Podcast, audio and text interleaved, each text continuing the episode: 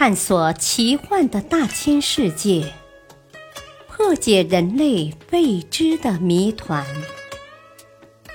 世界未解之谜，播讲：汉乐。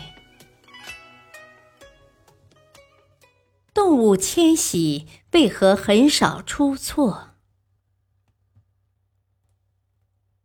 世界上有许多种动物有着奇异的远行能力。每年六月中旬，夜幕一降临，便可见成群结队的绿海龟从南美洲的巴西沿海出发，历时两个月，行程两千多千米，到达远航的目的地——全长仅几千米的阿森松岛。晨曦中。沙滩上，绿海龟如乳而动。原来他们是旅行结婚来了。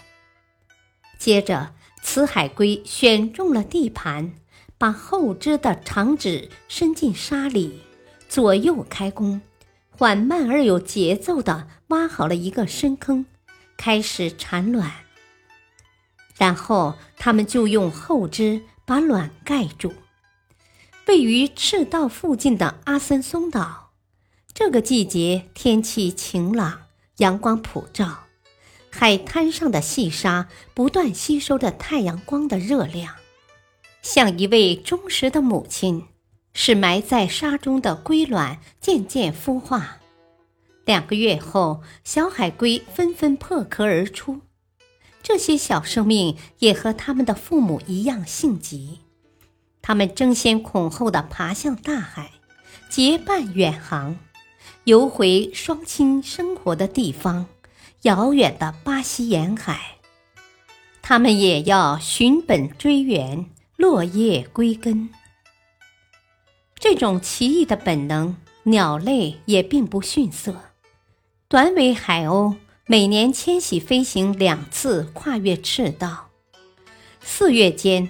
它们离开大洋洲的产卵地，经印尼、菲律宾、中国台湾、日本、阿留申群岛和美洲西海岸，兜太平洋一大圈，九月间又飞回原产卵地。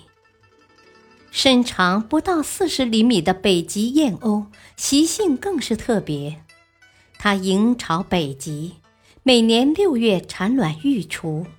而到八月，便携儿带女飞往南方，十二月到达南极附近，一直等到来年三月，再向北极迁飞。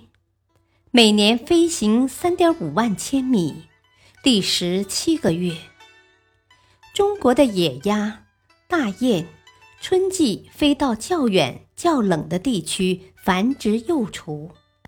秋季又飞回原栖息地，是人们熟悉的随季节变更而迁徙的陆地候鸟。候鸟之所以要迁徙，是为了度过寒冷的冬天。但是也有一些鸟类，如北美小夜莺，不用迁徙，而是找到岩缝和洞穴等处进行几个月的冬眠。到春天才会醒来。昆虫也有长途迁徙飞行的习性。别看一些小小的昆虫十分瘦弱，却能飞越很长的距离。生活在美国的帝王蝶，竟可迁飞到墨西哥。每年千百万只帝王蝶在北美大陆从南飞到北，又从北。飞到南，可谓大自然的一大奇观。有迁徙习性的昆虫，绝非只有帝王蝶。英格兰南部天空中每年的昆虫迁移量达三点五万亿次，把这些昆虫个体加起来，总重量能够达到三千两百吨。昆虫的迁徙是一种非常复杂的行为。是经过上百万年进化的结果，并且对气候条件非常敏感。